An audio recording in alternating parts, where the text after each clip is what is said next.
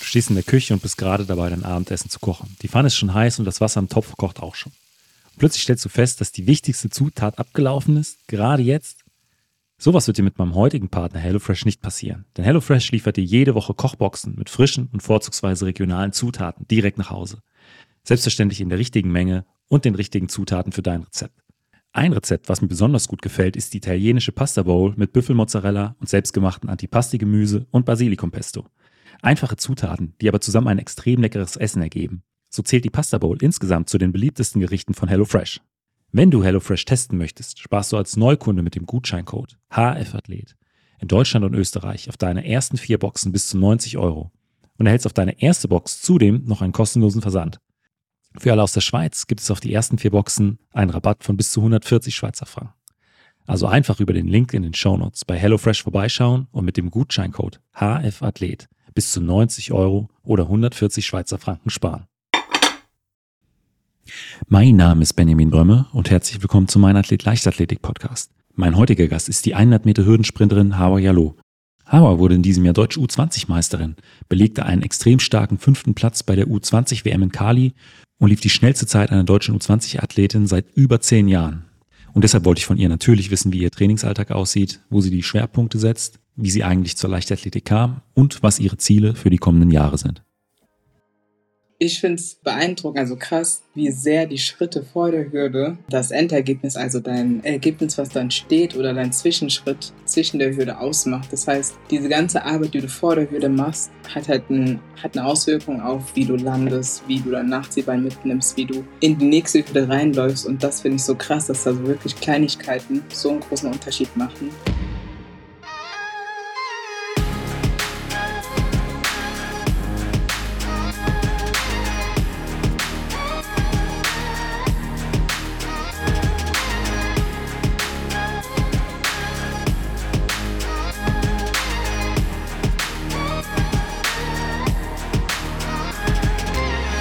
Leichtathletik-Podcast aus Frankfurt am Main. Ja, dann herzlich willkommen, Hava. Hi, danke, dass ich hier sein darf. Ja, es freut mich, äh, dass du heute Nachmittag Zeit für die gemeinsame Folge gefunden hast. Ich glaube, zwischen äh, Uni und Training äh, ist, haben wir jetzt tatsächlich eine Stunde gefunden, oder? Ja, auf jeden Fall, ja. Aber das war gar nicht so schlimm. Also, mein Stundenplan ist noch relativ chillig, also darf mich gar nicht beschweren. Deswegen alles gut. Und die Trainingseinheit äh, wird es wahrscheinlich auch nicht zu sehr äh, belasten. Nee, heute ist tatsächlich auch mein freier Tag. Deswegen hätte es eigentlich auch ah. ganz gut gepasst. Ja, deswegen können wir das ganz entspannt aufnehmen. Aber ihr seid ansonsten jetzt auch so in der Grundlagenaufbauphase, würde ich sagen. Oder habt ihr so die härtesten Wochen schon hinter euch gebracht? Ja, also ich würde mal sagen, wir kommen gerade aus dieser Woche, aus den Wochen raus. Ähm, die schlimmsten Wochen sind jetzt hinter uns zum Glück. Ja, und jetzt geht es wieder so ein bisschen an die Hürden. Ähm, Vorbereitungstraining ist jetzt zum Glück abgeschlossen und ja, jetzt wieder so ein bisschen an die Hürden rantasten. Gab es da in den letzten Wochen so eine Einheit, äh, in der du gedacht hast, oh, äh, das äh, können wir das streichen, der Grundlage müsste jetzt nicht unbedingt sein? Also wirklich ähm, eine, eine ja, harte Einheit? Ja, das war tatsächlich ähm, in der vierten Woche, also wir haben ja Blocksystemtraining und äh, die vierte Woche sonntags, wo wir ähm, immer Tempoläufe noch haben die Woche, da habe ich 200er gemacht und dazwischen ähm, Frequenz und so nach dem zweiten Lauf glaube ich schon. Und wir machen da, ich glaube, vier Läufe und vier Frequenz äh, noch dazwischen. Nach dem zweiten Lauf dachte ich mir schon, nee, also ich weiß nicht, wie ich die Einheit jetzt noch überstehen soll, weil es einfach die letzten vier Wochen so hart waren und gefühlt meine Beine auch, glaube ich, tot waren. Und da hätte ich am liebsten die Einheit einfach gestrichen und einfach nach Hause gegangen, aber das ging ja dann nicht. Und ja, ja dann habe ich einfach durchgezogen. Aber es war schon ordentlich, ja. Und, und nach so einer Einheit äh, ist man ja dann auch immer so äh, ein bisschen erleichtert oder ein bisschen stolz, dass man es dann doch durchgezogen hat. Ja, doch, auf jeden Fall. Vor allem auch mit der Gruppe, weil dann leidet man nicht alleine. Hat man noch so ein bisschen Halt und zieht man das einfach zusammen durch und dann passt es schon. ja, aber schauen wir noch mal ganz kurz zurück auf die Saison 2022. Ja, Platz 1 bei der U20 DM, Platz 5 bei der U20 WM und die schnellste Zeit einer deutschen U20-Athletin ähm, seit über zehn Jahren. Ähm, hättest du äh, vor Beginn dieser dieser Saison, mit, mit dieser Entwicklung, mit diesen Zeiten, mit diesen Platzierungen gerechnet? Nein, also am Anfang dieses Jahres äh, hätte ich auf jeden Fall nicht damit gerechnet, dass die Saison noch so schnell wird. Aber die Halle war ja bei mir eigentlich schon sehr gut. Also mit meiner 18, 17 äh, bin ich ja ähm, eingestiegen, beziehungsweise war meine letzte Zeit, die ich dann auch bei den deutschen Meisterschaften, bei den Aktiven laufen durfte. Ja, und mit dieser Zeit hatten mein Trainer und ich uns dann halt auch zusammengesetzt, um so zu planen, wie die Saison, Freiluftsaison verlaufen werden soll oder was das Ziel ist, sage ich mal. Ähm, und dann haben wir einfach festgelegt, dass das Ziel halt äh, bei der U20 WM ins Finale zu kommen ist. Und äh, dann hatten wir halt so ein bisschen überlegt, was da, sage ich mal, realistisch ist und damit man das auch erreicht. Und dann haben wir so gesagt, ja, okay, mit einer 1340 müsste man ungefähr laufen, um da halt mitlaufen zu können. Und dann haben wir halt eine 1335 festgelegt als Ziel. Ja, und dass ich dann am Ende eine 23 laufe, also eine 1323, äh, damit hätte ich natürlich nicht gerechnet. Das war natürlich umso geiler. Das wäre ich dann halt eigentlich auch gerne nochmal bei der WM gelaufen, aber mit meinem kleinen Fehler da im Halbfinale war das dann ein bisschen schwierig im Finale nochmal abzurufen. Ähm, bin aber trotzdem relativ sehr zufrieden mit dem ähm, Endergebnis. Aber da im, äh, im Halbfinale hast du ja dann auch nochmal Nervenstärke gezeigt. Es war ja dann auch nochmal wirklich eine Aufholjagd bis auf den, ja. auf den letzten Meter. Äh, und ja. da äh, trotz kleineren Fehler da so cool zu bleiben, ähm, war das dann einfach ein Automatismus oder hast du dann in dem Moment vielleicht auch doch irgendwie was äh, gedacht, jetzt vielleicht irgendwie so jetzt erst recht? Oder lief das dann einfach dann doch automatisch ab? Also ich würde sagen, dass es schon automatisch kam. Also dass ich jetzt nicht an irgendwas Bestimmtes gedacht habe. Keine Ahnung, also bei Hürden ist es ja immer sage ich mal, schwierig, äh, die erste Hürde zu absolvieren, weil davon halt so viel abhängt. Und wenn du dann halt vorne zu viel willst, was ich glaube ich dann im Halbfinale wollte, ist die Gefahr halt sehr groß, dass du zu schnell an die erste Hürde kommst und dann halt voll da rein rennst, was dann bei mir auch äh, passiert ist. Und danach dachte ich mir, glaube ich, einfach nur, okay, versuche jetzt nochmal gut in den Lauf zu kommen und versuche nochmal das Beste rauszuholen, weil es bei mir ja schon öfter, sage ich mal, passiert ist, äh, auch in dieser Saison in Mannheim. Bei der Junioren Gala, da bin ich auch in die dritte Hürde, glaube ich, reingerannt und habe dann versucht, hinten raus nochmal alles rauszuholen. Also wusste ich da auch schon, wenn ich, also wusste ich schon, dass es mir eigentlich liegt und ich das auch kann. Also deswegen habe ich ja, glaube ich, einfach auf mein Gefühl bzw. Stärke geglaubt. Und ja, habe es dann einfach durchgezogen. Das heißt einfach, aber ja, ja. einfach gemacht. Es hört sich einfach an, aber ich glaube, in so einem Augenblick äh, ähm, da ist es dann wahrscheinlich nicht ganz so einfach. Aber es hat ja dann ja. sehr gut funktioniert. Ja, mich, würde, ja. mich würde aber auch insgesamt interessieren, wie waren so deine Erfahrungen in äh, Kolumbien bei der U20 WM? Das ist schon auch ein außergewöhnliches Ziel für äh, so eine Weltmeisterschaft. Ja, nee, also generell Kolumbien war sehr cool, vor allem auch mit dem Pre-Camp, ähm, dem wir, das wir in Florida hatten vor der WM. Ähm, da waren wir dann insgesamt mit dem DFV-Team, glaube ich, zwei Wochen unterwegs und hatte ich ja letztes Jahr schon die Möglichkeit gehabt, mit den Sportlern ähm, halt so kennenzulernen aus den ganzen europäischen Ländern. Und der Kreis wurde dann halt in Cali noch mehr vergrößert und das war halt sehr cool. Und auch noch cooler war halt, dass sehr viele andere äh, Länder auch bei uns im Hotel waren. Das heißt, wir waren relativ viele und dann konnte man sich noch viel besser kennenlernen. Das war auch sehr, sehr cool. Und äh, ich wusste halt auch, dass ich gut drauf bin. Und da das Trainings im Trainingscamp auch sehr gut verlief und wir da ja auch mehrere Einheiten gegeneinander gemacht haben und man hat sich einfach schon, sage ich mal, gefreut auf die WM, dass es dann irgendwann auch losgeht, ähm, hat man sich auch so ein bisschen hochgehypt, sage ich mal. Und ja, dann bin ich ja auch im Vorlaufeingang so reingekommen. Im Halbfinale war dann halt, wie gesagt, glaube ich, ein bisschen viel Druck oder wollte auch ein bisschen zu viel. Ja, aber trotzdem bin ich dann mit dem Endergebnis auf jeden Fall sehr zufrieden und war natürlich eine sehr schöne Erfahrung. Gab es irgendwas äh, in Kolumbien, was dich überrascht hat? Also ich meine, man geht ja auch immer mit bestimmten Vorstellungen in, in ein neues Land äh, oder eine neue Stadt. Und gab es da irgendwas, mhm. was sich, was du dir, was hängen geblieben ist? Ja, also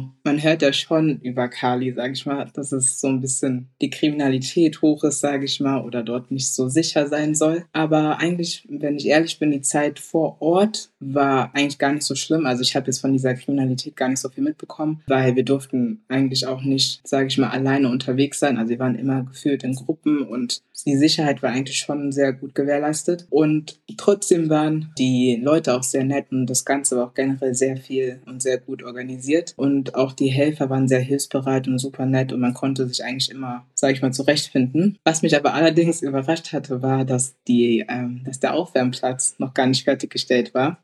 Das heißt, äh, gefühlt nur die eine Hälfte des Platzes war halt fertig mit Tartan. Und es war halt ein bisschen blöd, weil dann halt jeder sich auf dieser Tartanbahn aufwärmen musste und äh, das dann halt zu einem Gedränge kam. Das hat mich nur ein bisschen überrascht, dass man das nicht äh, fertiggestellt hatte, aber sonst war eigentlich alles sehr nett und sehr schön. Da war dann nur die ersten 200 Meter mit, äh, mit Tatanbelag bezogen? Oder, oder äh, ja, genau. Also quasi die, die eine Runde, also eine Hälfte von der ganzen Runde war fertiggestellt. Und der andere ähm, Teil war dann, glaube ich, einfach nur Beton. Genau, und da konnte man nicht ganz normal warm laufen, aber halt nicht mit Spikes laufen. Ja, Deswegen ja. war das ein bisschen blöd. Mhm. Was mich aber auch interessieren würde, bis zu einer 20-Weltmeisterschaft äh, nach Kolumbien ist es ja schon ein weiter Weg von einem Start, der auch irgendwann mal bei dir stattgefunden hat äh, in der Leichtathletik. Ja, ja. Deswegen, ähm, wann äh, bist du zur Leichtathletik gekommen und äh, kannst du dich vielleicht auch noch irgendwie so an deine erste Trainingseinheit erinnern? Ich habe mit fünf Jahren angefangen mit Leichtathletik. Bin da in Limburg aufgewachsen und da hatte ich mit dem Mutter-Kind-Turn angefangen. Und dann nach diesem Mutter-Kind-Turn ist man halt in die Leichtathletik übergegangen. Und ja, neben der Leichtathletik habe ich dann halt noch parallel geturnt, also Geräteturn und dann auch Fußball gespielt. Aber habe mich dann gegen das Fuß, also gegen den Fußball entschieden, habe mich dann nur noch auf Turn und Leichtathletik konzentriert. Und genau, dann sind wir auch 2015 hier nach Wiesbaden gezogen und habe dann noch parallel Touren weitergemacht, aber dann festgestellt, dass halt beides auf diesem Niveau halt, sage ich mal, nicht möglich ist. Und ja, so habe ich mich dann einfach für Leichtathletik entschieden, was mir dann am Ende einfach mehr Spaß gemacht hat. Und auch meine erste Trainingseinheit kann ich mir sogar noch ganz gut erinnern. Es war nämlich ein Rennen, also quasi standen alle an der Startlinie und man sollte halt in die Arme, sage ich mal, der Mütter rennen. Und da habe ich dann sage ich mal, zum ersten Mal mein erstes Rennen absolviert, was natürlich gut lief. Also alle haben dann schon gesagt, ja, die wird auf jeden Fall eine Sprinterin oder die ist perfekt für Leichtathletik. Ja, weil ich dann halt als Erste äh, bei meiner Mutter hinten angekommen war. Es war schon, sage ich mal, so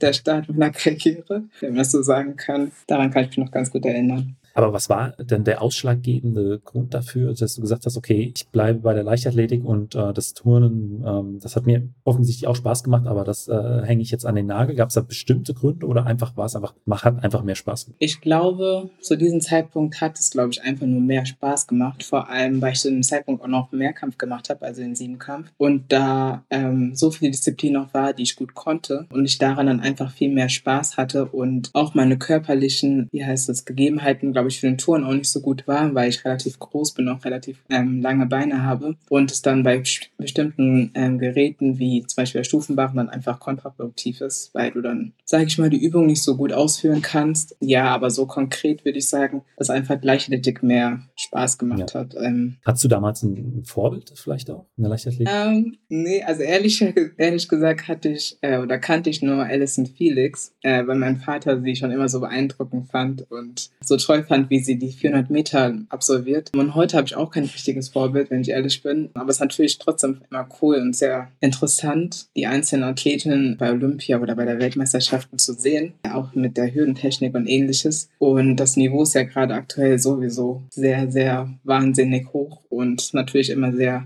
beeindruckend, was sie da alles auf die Bahn legen. Aber es ist jetzt kein äh, Wechsel geplant auf die 400 Meter Hürden, um äh, äh Fußstapfen von zu drehen.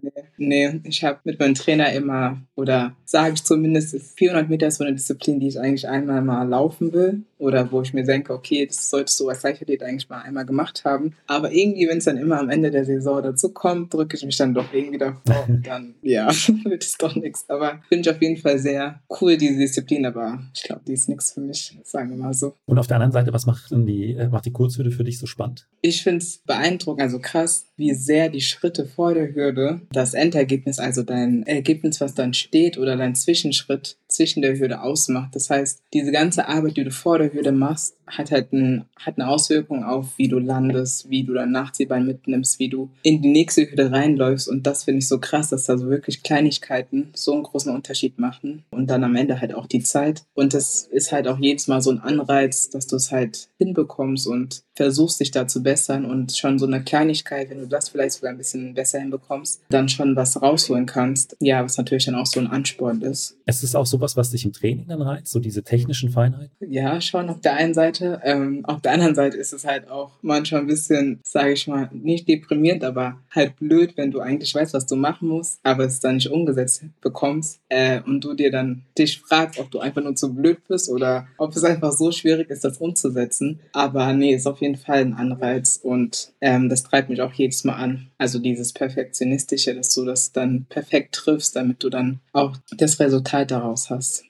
Ja, wir sind ja jetzt schon beim Training. Bei äh, wem trainierst du denn eigentlich? Ich trainiere in Wiesbaden beim Thorsten Groß mit meiner Trainingsgruppe. Ähm, der hat auch schon in der Vergangenheit mit vielen Hürdensprinterinnen, schnellen Hürdensprinterinnen trainiert. Und ja, der hatte mich auch schon in der Zukunft übernommen gehabt in der U16. Hat dann auch mit mir den Siebenkampf ausgeführt und jetzt betreut er mich halt im Mehrka äh, in den Hürden. Genau. Und äh, wer ist sonst noch so mit in deiner Trainingsgruppe? Zurzeit trainiere ich ähm, mit Jule Tilcher oder Antonia Bauer. Ähm, die Antonia ist jetzt Sprinterin oder Maxim Meinhardt auch Sprinter. Ähm, die Jule ist aktuell meine Hürdenpartnerin und davor war noch der Moritz Meinker bei mir, äh, der jetzt aber nach Hamburg gezogen ist wegen seines Studiums. Aber gegen ihn habe ich dann auch meistens oder häufig Starts gegeneinander gemacht, äh, sind dann zusammen gegen die Hürden gelaufen. Und ja, aber jetzt ist da die Jule. Also ist die jetzt meine Partnerin.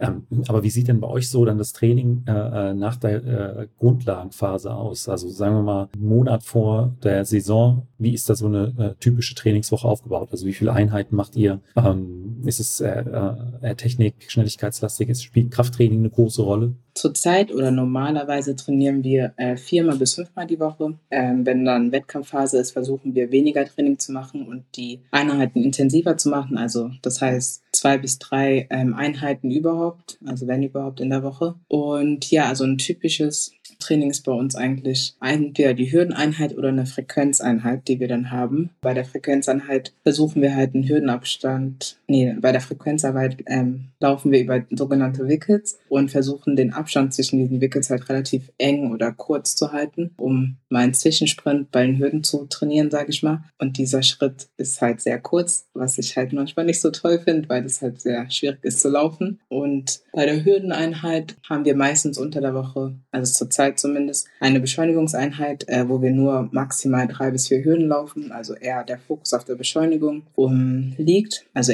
erste Hürde. Und dann nochmal die andere Hürdeneinheit, ähm, wo wir dann, sage ich mal, ein bisschen mehr auf die Technik achten und dann längere Hürden laufen, also drei bis vier äh, beziehungsweise drei bis sechs Hürden und dann da noch so ein bisschen an der Technik fallen. Und Krafttraining ist bei uns auch schon sehr wichtig. Also mein Trainer sagt immer, dass man ohne Krafttraining diese Belastung, die du auf den Hürden hast oder durch die Hürden bekommst über den Hürdensprint, nicht aushalten kannst, beziehungsweise dein Körper das nicht abfangen kann. Äh, weshalb wir halt auch viel Krafttraining machen. Und natürlich ist das Krafttraining auch wichtig, um generell schneller zu werden, auch zwischen den Hürden. Und bei der Hürdentechnik würde ich sagen, legen wir ähm, relativ viel Wert auf mein Nachziehbein, ähm, dass es halt schnell und sauber mitgenommen wird, weil früher habe ich das immer etwas hängen lassen und äh, mein Fuß ist dabei hochgesteuert und dann bin ich mit dem Knie, also mein Nachziehbein, an der Hürde hängen geblieben. Äh, und das ist halt jetzt durch die Jahre, durch vieles Training und so Drills, Hürdendrills, äh, viel besser geworden. Und ja, ich würde sagen, daran werden wir auch mehr weiter arbeiten, damit das halt mehr gefestigt wird. Genau. Was waren das so für äh, Hürdendrills? Drills, mit denen ihr das in den Griff bekommen habt? Ja, also wir haben generell so isolierte Übungen fürs Nachziehbein, so auch viel mit ähm, einer Hürde einfach neben der Hürde stehen und das Nachziehbein sauber und schnell mitnehmen und gezielt darauf achten, dass das Knie die Bewegung, sage ich mal, einleitet und nicht der Fuß. Oder ähm, auch mit einer Rhythmus haben wir da viel gearbeitet, dass ich mein Knie schnell mit nach vorne nehme und sauber mitführe. Genau. Das, bei den Hürden ist ja das Thema Rhythmusgefühl auch immer äh, ein Stück weit wichtig. Ähm, meine Folge mit Pamela Dürkiewicz-Emmerich äh, hat sie mir erzählt, dass sie äh, auch immer noch von ihrer äh, Tanzausbildung profitiert hat. Also sie war, äh, als sie klein war, auch viel im, im Tanztraining und geht davon aus, dass ihr das auch äh, über die Hürden sehr, sehr viel geholfen hat. Würdest du auch sagen, dass man, wenn man eine gute Hürdensprinterin oder ein guter Hürdensprinter sein möchte, da auch so ein gewisses Rhythmusgefühl mitbringen muss? Ja, auf jeden Fall. Ähm, allein die ganzen Übungen, die man ja macht, oder sage ich mal Vorübungen, bevor man an die Hürde gehen, haben ja sehr viel mit Rhythmus zu tun. Und da musst du auch so ein kleines Gespür haben, sage ich mal, wie viel Anlauf du nimmst, wie viel Druck du machst, damit du ordentlich über den Hürdenabstand halt, damit du den ordentlich absolvieren kannst. Deswegen würde ich auch auf jeden Fall sagen, dass man schon so ein gewisses Gefühl für die Hürden haben muss. Ja. Und im äh, Bereich des Krafttrainings, du hast schon eben gesagt, das ist ein wichtiger Bestandteil bei euch. Was sind denn da so für Übungen dabei, die äh, wirklich grundsätzlich immer im Trainingsplan dann auftauchen? Übungen sind sowas wie Kreuzheben, aber wir machen das jetzt seit zwei Jahren, glaube ich, einbeinig. Davor haben wir ein ganz normales Kreuzheben gemacht, aber damit wir die äh, Intensität ein bisschen erhöhen, haben wir es jetzt auf einbeinig gegangen, genauso wie Hyper Extensions machen wir jetzt auch einbeinig. Ähm, ganz normales Ausfallschritt, dann so kleine Oberkörperübungen wie Bankdrücken oder ähm, Liegestütze oder Klimmzüge sind auch dabei. Wir den Oberkörper auch so ein bisschen dabei haben. Und ja, auch Hip Jaws ganz wichtig, machen wir auch. Das machen wir dann beidbeinig, aber wenn es dann in Richtung Saison kommt, ähm, beziehungsweise Wettkampfphase, äh, machen wir das dann auch einbeinig, damit wir das so ein bisschen äh, in Ständigkeit umwandeln können. Und ja, und dann auch einmal die Woche meistens äh, machen wir entweder umsetzen oder das Reißen, ähm, was wir aber dann auch eher in der Wettkampfphase benutzen, um die Ständigkeit da reinzubekommen. Ja. Was sind da so deine Maxkraftwerte, gerade so um äh, Umsetzen, Reißen, äh, Kreuzheben? Ähm, Reißen habe ich etwa 45, glaube ich, als Max. Ausfallschritt, glaube ich, um die 77 ja, 77,5, irgendwie sowas, ja.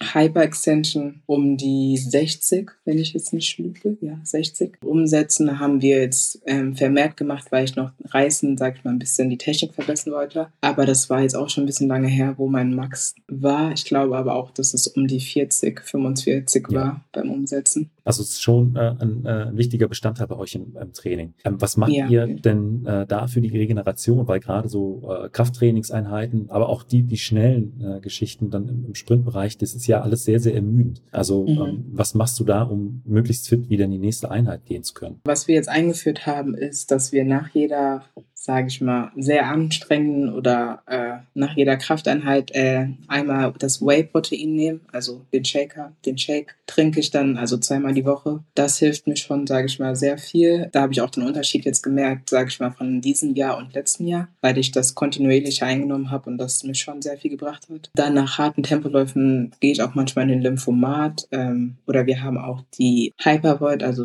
eine Pist Massagepistole, die wir eigentlich auch nutzen. Genau, und jetzt gerade teste ich sogar äh, das Novaphone, weil wir auch mal gucken wollten, ob das für mich was wäre. Genau, und dann gucke ich einfach mal, ob das mir auch was bringt. Also hoffentlich.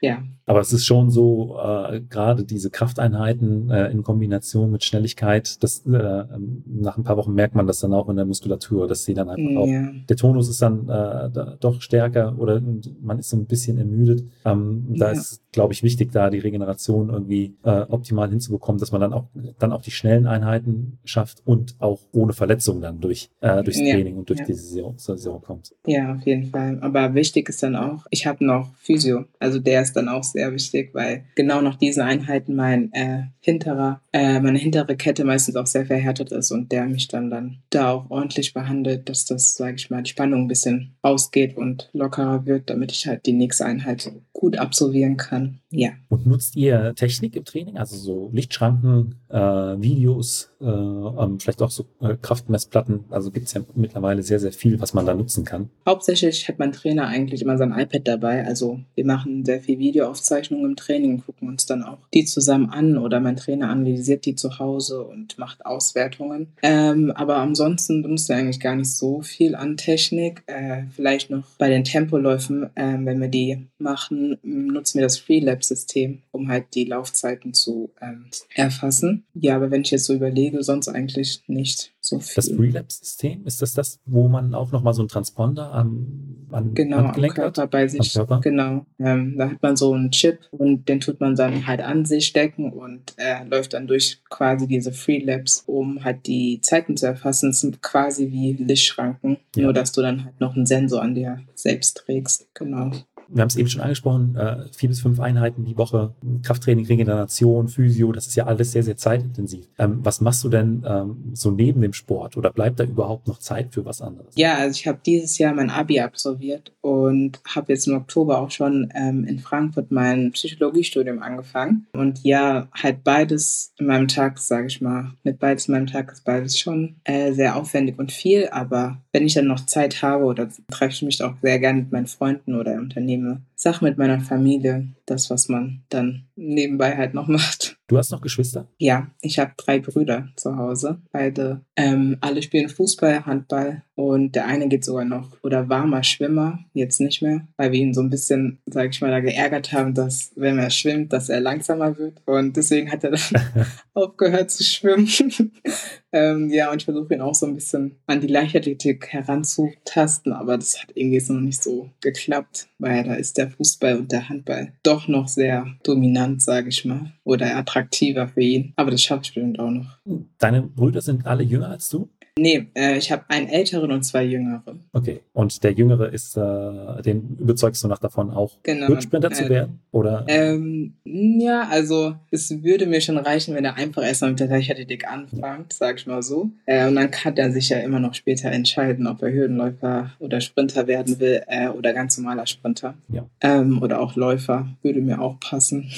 ähm, aber äh, es ist ja, man muss es äh, ja tatsächlich so sagen, Leistungssport neben Studium das ist natürlich schon eine äh, harte Doppelbelastung. Ähm, das, ja. äh, und wa, da, was würdest du denn da jemandem sagen, der dich fragt, weshalb du so viel Zeit und Energie in den Leistungssport investierst? Also was ist das, was sich so im Kern antreibt? Als erstes würde ich einfach sagen, dass Leichtathletik so viel Spaß macht und auch so vielfältig ist und da eigentlich für jeden, sage ich mal, was dabei sein kann oder ist. Und auch wenn, wie heißt es, es anstrengend ist oder man viel Schweiß in die Sache reinsteckt, dass da halt meistens meistens, wenn es gut läuft, immer was dabei rauskommt und du dafür auch belohnt wirst, sage ich mal. Ähm, und dann auch das, sage ich mal, Messen mit den anderen, also mit den, deinen Kollegen oder deinen ähm, Konkurrenten dann im Wettkampf, ist einfach auch so dieses Gefühl, was du dir dann halt sage ich mal, selbst geben willst oder beweisen willst, äh, ob du äh, im Training auch vorankommst oder ob das Training was bringt, was natürlich auch so ein Antrieb ist. Und ähm, im letzten Jahr ist es ja auch bei mir sehr die internationalen Wettkämpfe geworden, dass es mäßig so ein Privileg oder eine Ehre ist, da überhaupt teilzunehmen. Und diese Gefühle oder diese Ziele hat man dann ja einfach für sich. Und deswegen würde ich dann sagen, nennt man das Ganze im Kauf, um halt diese Ereignisse oder Erlebnisse noch öfters oder mehrmals zu erleben. Und ja, das würde mich oder das treibt mich so, sag ich mal, an, weshalb ich das alles auf mich nehme. Findest du es im Wettkampf spannender, äh, eine gute Zeit zu laufen oder ähm, gegen die Konkurrenz, so dieser äh, Zweikampf oder äh, dieses, äh, diese, dieses direkte Aufeinandertreffen? Das habe ich jetzt auch die Jahre gemerkt. Äh, das ist mir jetzt auch wichtiger geworden, lieber für mich eine bessere Zeit zu laufen und meine persönliche Bestleistung zu äh, steigern oder zu verbessern, als jetzt den ersten Platz zu machen vor einer gewissen Person. Also es bringt mir dann quasi mehr, wenn ich selbst weiß, dass ich meine eigene Leistung übertroffen habe, als einfach nur als Erster auf dem Podium zu stehen. Ja. Äh, was sind denn dann so deine Ziele für die kommenden Jahre? Also jetzt erstmal heißt es für mich ankommen in der also bei den Frauen, bei den Großen. Erstes Jahr U23. Und äh, ein Hauptziel ist natürlich dieses Jahr die U23 WM, äh, nee, EM. Da mich zu qualifizieren und wenn natürlich alles gut läuft, dann auch äh, ins Finale zu kommen. Äh, das ist so, das sind so die Ziele. Ähm, mein Ziel war auch die WM, die Staffel-WM in China, die aber jetzt ja leider abgesagt worden ist. Ja. Weil ich glaube, da hätte ich auch eine gute Möglichkeit gehabt oder an den Hürden, an der Hürdenstaffel teilzunehmen. Was jetzt aber leider ein bisschen schade ist, dass die abgesagt worden ist ist, aber ähm, müssen wir alle mit leben, sag ich mal. Und 2024 finden ja dann auch die Olympischen Spiele statt in Paris. Ähm, die sind wahrscheinlich noch etwas für mich früh, ähm, aber ich will trotzdem versuchen, über die Weltjahres, also über die Weltrangliste, so viele Punkte zu sammeln wie möglich und dann einfach zu gucken, ob das klappt oder nicht. Ansonsten dann einfach Paris, ähm, 2004, nee, 2028 in Los Angeles. Jetzt haben wir schon so ein bisschen in die äh, Zukunft geschaut. Äh, gucken wir mal zurück in die Vergangenheit. Was war denn bisher dein schönster Wettkampf? Also unabhängig von ähm, der Platzierung, sondern einfach an dem die schönsten Erinnerungen hängen. Da würde ich auf jeden Fall sagen, dass es äh, die deutschen Meisterschaften, Mehrkampfmeisterschaften 2017 in der U16 war, genau. Weil das war so mein erster deutscher das waren meine ersten deutschen Meisterschaften und da bin ich einfach damals ohne Erwartungen, ohne Ziele hingefahren wollte einfach einen guten Wettkampf absolvieren. Äh, und da kann ich mich sogar noch ganz gut über die 800 Meter erinnern, weil davon abhängig war, ob ich deutsche Meisterin werde oder nicht. Und da kann ich mich auch an die Worte vom Trainer, also von Thorsten erinnern. Ähm, ja, renn einfach um dein Leben. Und da habe ich, ich glaube, diese Worte habe ich zu ernst genommen oder zu wortwörtlich, weil ich dann tatsächlich um mein Leben gerannt bin und die erste Runde viel zu schnell angegangen bin und dann am Ende halt gestorben bin und halt im Ziel lag und dachte, was habe ich eigentlich getan. Es sich aber dann gelohnt hat, hat, weil ich dann tatsächlich Deutsche Meisterin geworden bin. Ja, und das war halt so einfach einer meiner schönsten, beziehungsweise der schönste Moment meiner Karriere bis jetzt. Und ja, den werde ich niemals vergessen.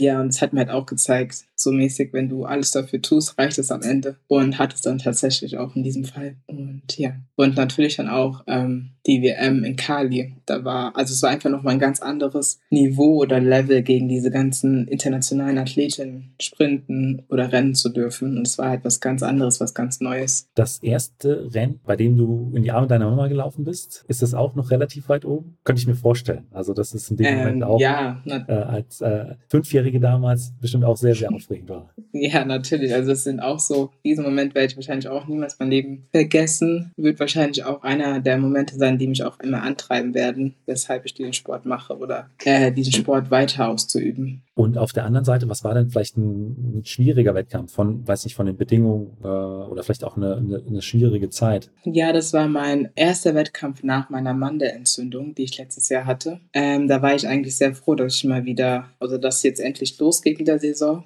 weil ich auch davor sehr viel lange Pause machen musste wegen der Mandelentzündung. Dann hatte ich aber schon beim Warmmachen gemerkt, dass mein Körper noch nicht, sag ich mal, ganz bereit ist für die Belastung oder die hohe Belastung. Ähm, wollte aber dann trotzdem durchziehen und habe mein Trainer ähm, auch nichts davon gesagt, dass es mir so schlecht ging. Habe den Wettkampf auch durchgezogen, aber wirklich in Quälerei, weil ich habe wirklich gemerkt, dass mein Körper das eigentlich gerade nicht verkraftet oder es nicht gut tut. Ja, und dann auch, wenn der Wettkampf dann ganz gut ausgelaufen ist, habe ich daraus gelernt, dass es nicht immer gut ist, durchzuziehen, auch also wenn der Kopf will, weil der Körper ja dann auch mitmachen oder mitspielen muss. Das war auf jeden Fall eine Lektion, die ich gelernt habe. Ähm, also war, nicht so mit dem Kopf durch die Wand. Genau, ähm, das würde ich sagen, es war so der schwierigste Wettkampf, den ich bisher hatte. Ja. Und dann schauen wir noch mal kurz äh, ins Training. Was sind denn so Trainingsinhalte, auf die du dich ganz besonders freust? Also ähm, wo vielleicht auch äh, so ein bisschen Wettkampffeeling aufkommt? Ähm, ja, das sind auf jeden Fall tatsächlich die Hürdeneinheiten in der Wettkampfphase, weil da weiß ich ganz genau, ähm, ich fahre nur ins Training, um mich warm zu machen, äh, um drei bis vier schnelle Läufe zu machen und die halt all in, also wirklich Konzentration und versuchen, sich gut zu treffen und einfach einen guten Lauf, ein gutes Gefühl zu haben, äh, mit halt auch sehr viel Pause und ja, das sind so Einheiten, worauf ich mich dann immer freue und besser als die anstrengenden langen Einheiten in der Vorbereitung, ja.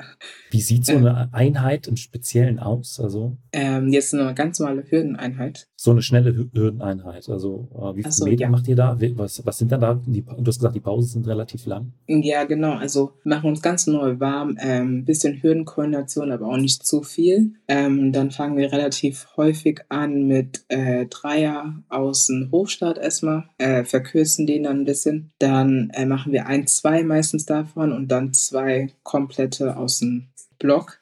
Äh, meistens zwei bis drei, genau, ähm, kommt darauf an, wie gut die halt sind. Und dazwischen meistens schon zehn äh, bis zwölf Minuten Pause, äh, dass man dann halt voll regeneriert ist und dann den nächsten Lauf ansetzen kann. Und auf der anderen Seite, was ist so eine Trainingseinheit oder Trainingsinhalte, von denen du weißt, okay, die sind auch wichtig für die Verletzungsprophylaxe oder um Grundlage äh, zu mhm. entwickeln. Mhm. Aber wenn du könntest, würdest du sie streichen? Ja, das, das sind auf jeden Fall Tempoläufe Also Tempoläufe und Stabis, vor allem mein Trainer liebt es. Irgendwie die Stabis dann noch so nach richtig schlimmen Einheiten, wenn wir äh, irgendwie halt die Tempoläufe oder den Bauernzirkel absolviert haben, wo man sich dann eigentlich schon denkt, okay, man ist mit fertig mit der Welt, dann kommt er mit noch, äh, ja, wir gehen jetzt in den Kraftraum, machen noch ein paar Stabis oder mit drei Bauernzirkel äh, oder Stabi-Zirkel, wo man sich dann einfach manchmal denkt, muss das jetzt wirklich sein oder kann ich jetzt einfach nach Hause gehen? Ähm, ja, das sind einfach so Einheiten, wo ich mir dann so denke, muss nicht sein. Aber Was ist ein Bauernzirkel? Ähm, das ist der oder ein Kraftausdauerzirkel wo du bestimmte Übungen hast, die halt auf Kraft und Ausdauer geht und jede Woche steigerst du die Anzahl. Dann kommen wir jetzt schon zur letzten Frage und die ist immer, ähm, was würdest du jüngeren Athletinnen, Athleten äh, oder vielleicht auch deinem jüngeren Ich mit auf den Weg geben wollen? Mm, ja, auf jeden Fall dranbleiben, auch wenn es nicht so gut läuft und auf gar keinen Fall aufgeben und immer für seine Träume kämpfen. Und ich würde auch sagen, es ist wichtig, wenn man Erfolg hat, trotzdem ähm, auf dem Boden zu bleiben und nicht zu übertreiben, weil es dann einen schnell zu Kopf steigt und außerdem vielleicht auch ein bisschen nicht sich zu früh spezialisieren, weil ich aus meiner Erfahrung auch gelernt habe, dass das Mehrkampftraining mir eigentlich ganz gut getan hat und sich dann vielleicht doch nicht zu früh zu spezialisieren, ähm, weil die Leichtathletik, wie gesagt, sehr coole Disziplinen hat und die Spezialisierung nicht zu früh kommen sollte. Das würde ich meinem Ich oder mein jüngeres Ich mitgeben. Aber vielen Dank für deine Zeit. Gerne. Wenn man dir folgen möchte auf Instagram oder TikTok, findet man dich dort? Ja, ähm, Instagram, ja. Da heiße ich ähm, Hawajao, also H-A-W-A.J-A-O. Ähm, genau. Und TikTok habe ich auch, aber da bin ich jetzt nicht so aktiv. Okay. Werde ich auch in die Shownotes äh, verlinken. Und dann, ja, erstmal vielen Dank und bis bald. Gerne. Dankeschön. Falls dir die Folge gefallen hat, gib mir doch einfach eine Bewertung bei Spotify oder Apple Podcast. Außerdem freue ich mich sehr über dein Feedback per E-Mail oder auch auf Instagram. Vielen Dank und bis zum nächsten Mal.